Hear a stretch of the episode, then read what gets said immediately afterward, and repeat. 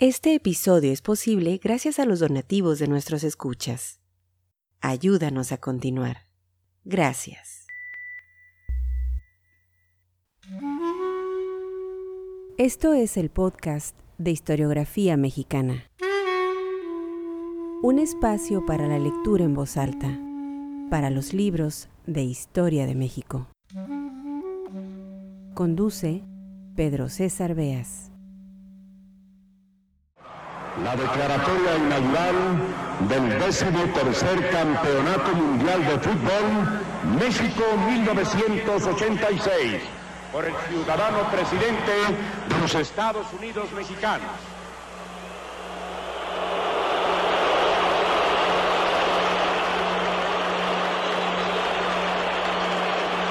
En nombre del vigoroso pueblo mexicano me honro en presidir, doy la más cordial bienvenida a los equipos participantes en este campeonato mundial de fútbol, así como a los espectadores de todos los países. México envía por su conducto a todos los pueblos de la tierra un mensaje de paz y amistad. Hoy, 31 de mayo de 1986, declaro solemnemente inaugurado el décimo tercer campeonato mundial de fútbol.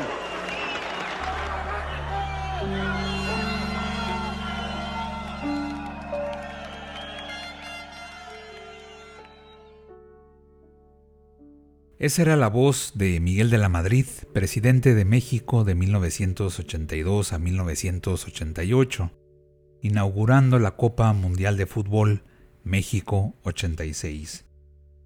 En el episodio pasado di lectura en voz alta a un texto del historiador Cosío Villegas, una columna atípica dentro de la obra periodística de don Daniel, en la que hablaba de fútbol. Aquella era con motivo del Mundial celebrado en México en 1970.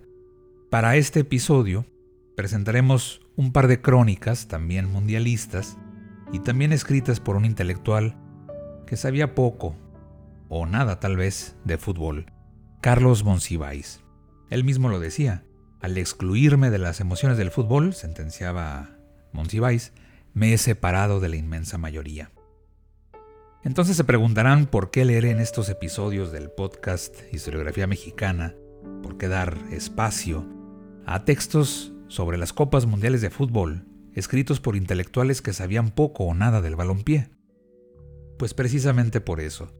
Muchas veces es la mirada ajena, la posición distante, vaya, la que puede registrar eso que no se logra ver desde adentro, y claro, el oficio intelectual ese vistazo capaz de analizar no el juego en sí mismo, sino las simbologías, los rituales, el comportamiento de los aficionados, las expresiones culturales, de cómo un evento deportivo despierta pasiones, causa euforias, alegrías o tristezas en millones y millones de personas. Crónicas que sirven a la historiografía de la vida cotidiana, documentos pues que explican nuestras formas de ocio, cómo nos relacionamos, qué nos interesa. Guste o no, el fútbol es el deporte más popular del mundo.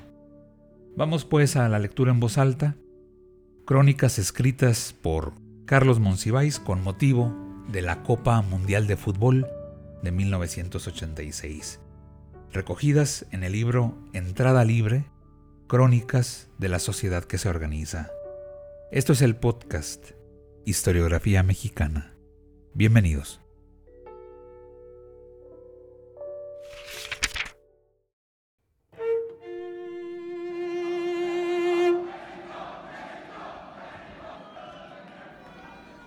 Siempre lo hemos dicho, el Mundial de Fútbol debería ser la nueva ONU. Se apresona el presidente Miguel de la Madrid. Lo saluda una rechifla alegre que uno ignorante de las costumbres del fútbol atribuye a relajo. Honores de ordenanza y el himno nacional, acompañado de 21 salvas de artillería, disciplina el desorden. El mariachi se arranca con el jarabe tapatío, el tercer himno patrio, el segundo, guapango de Moncayo, y el ballet folclórico de la Universidad de Guadalajara deslumbra a los extraños y les informa a los propios de cómo eran nuestras costumbres antes de que supiésemos que así no habían sido. El charro y la china poblana crecen geométricamente. Sabroso beso yo te quiero dar. Colonizan el espacio fuera de la cancha. Pasen a tomar atole. El estrépito vocal ante el mariachi es el reconocimiento póstumo del extravío de las tradiciones. ¿Y a qué se dedicaban antes el charro y la china poblana? A bailar, por supuesto, en espera de que el turismo le diese sentido a su pasmoso frenesí giratorio. Si el pasado precortesiano es ya rentable, la existencia de otros países es motivo de ansiedad escolar. Inicia la marcha a la bandera de la FIFA, escoltada por cadetes del Colegio Militar y de la Escuela Naval. Y luego desfilan las 24 naciones contendientes y sus banderas. El aprecio es parejo, excepción hecha de la representación de la URSS, que recibe un abucheo afgano. Y a su paso, se abren las enormes piñatas que derraman papel de estaño verde, blanco y rojo. ¡Qué ánimo de fiesta, cielito lindo! La gente no se cansa de dejar de aplaudir. Escuchan la variedad hímnica y aceptan los momentos muertos de su apoteosis. Aparece el pabellón nacional y el amor a lo que uno es se exacerba ante la imagen que a uno lo representa. México, México, México. Ondean miles de banderas. Los rostros se iluminan 30 o 45 segundos y prueban que la crisis solo afectó la economía y la psicología colectiva, nada más. Desfilan los trajes típicos, las banderas, los gallardetes, los pañuelos, los sombreros, los balones. La ola recorre el estadio y el espectáculo es admirable.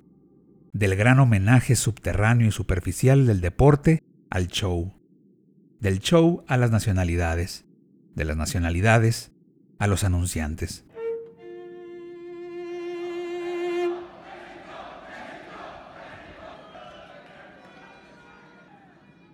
¿De qué color era el rosa mexicano?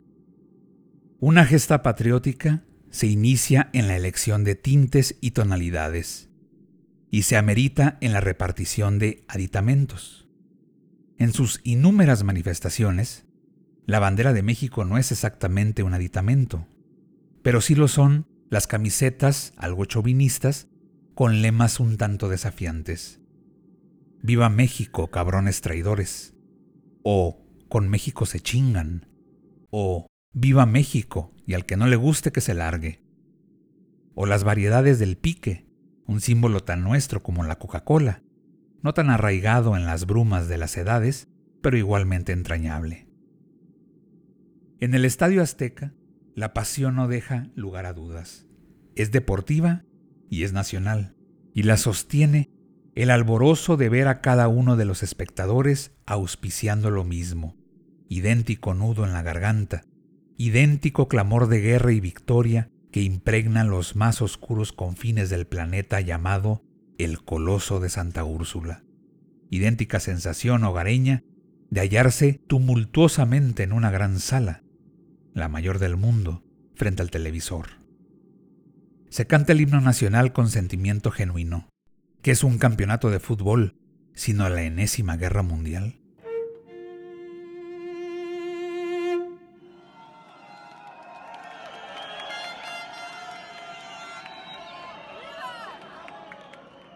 Hacia una fenomenología del gol.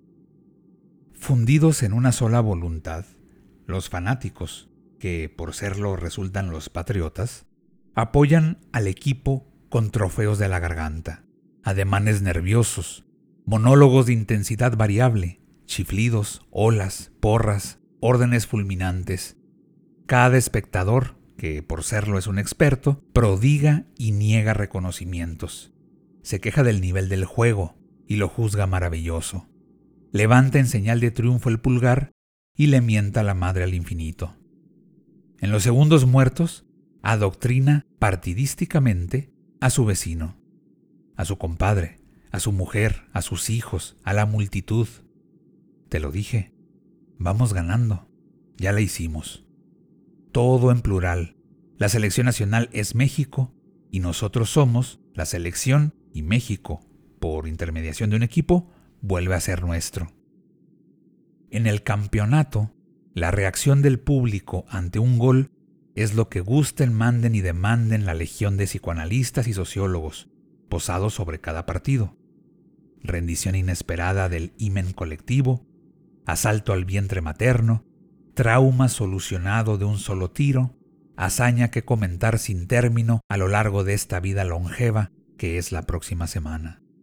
En el Azteca, un gol de la selección es la oportunidad de enfrentar a las banderas con el viento, de ondear los ánimos como si fueran banderas, de agitar las comparaciones haciendo de la ocasión pasto de la poesía instantánea.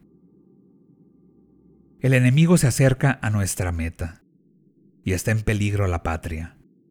No diré que literalmente, no diré que alegóricamente. Los nuestros aproximan a la meta enemiga y la patria avanza, sin constituciones pero con locutores sin tradiciones muy amplias, pero seguida de un consenso abrumador. Gol. Y los espectadores, emitan o no el vocablo guillotinador, lo encumbran anímicamente, exprimiéndole a cada letra sus emanaciones triunfalistas.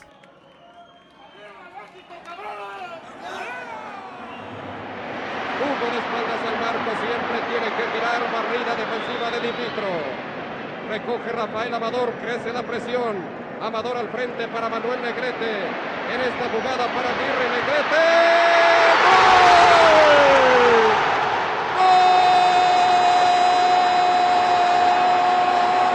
¡Golazo de Manuel Negrete!